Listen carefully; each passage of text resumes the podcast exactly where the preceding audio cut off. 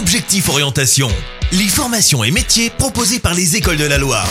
Aujourd'hui, nous recevons le directeur adjoint de la fédération MFR, les maisons familiales et rurales. Bonjour David Delorme. Bonjour. Alors, est-ce que vous pouvez nous parler du mouvement des MFR Alors les MFR dans la Loire, ce sont 1500 jeunes accueillis dans 8 établissements de formation à Marle, Saint-Chamond, Saint-Étienne, Montbrison, Mornan-en-Forêt, Vougy et Saint-Germain-l'Espinasse. Nous proposons des formations conduites en alternance de la quatrième au bac plus 3. Les MFR passent justement beaucoup par l'alternance, l'apprentissage. Pourquoi? Alors effectivement, les maisons familiales ont toujours fait le choix des formations conduites par alternance. Nous pensons que l'alternance permet de construire son projet d'orientation ou son projet de formation professionnelle. Ça permet d'être sur le terrain et d'apprendre les réalités du terrain. Les MFR elles permettent aux élèves de se former dès la quatrième. Est-ce que l'idée c'est de proposer un cursus d'apprentissage?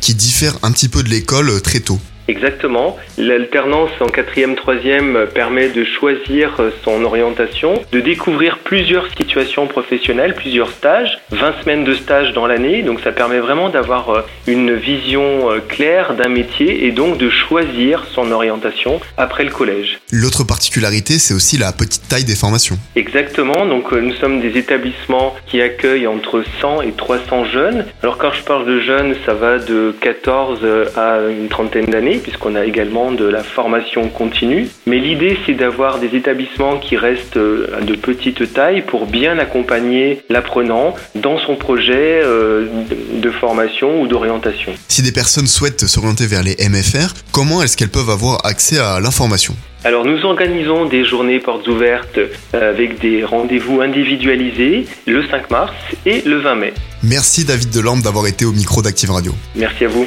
Retrouvez tous les replays d'Objectif Orientation sur activeradio.com.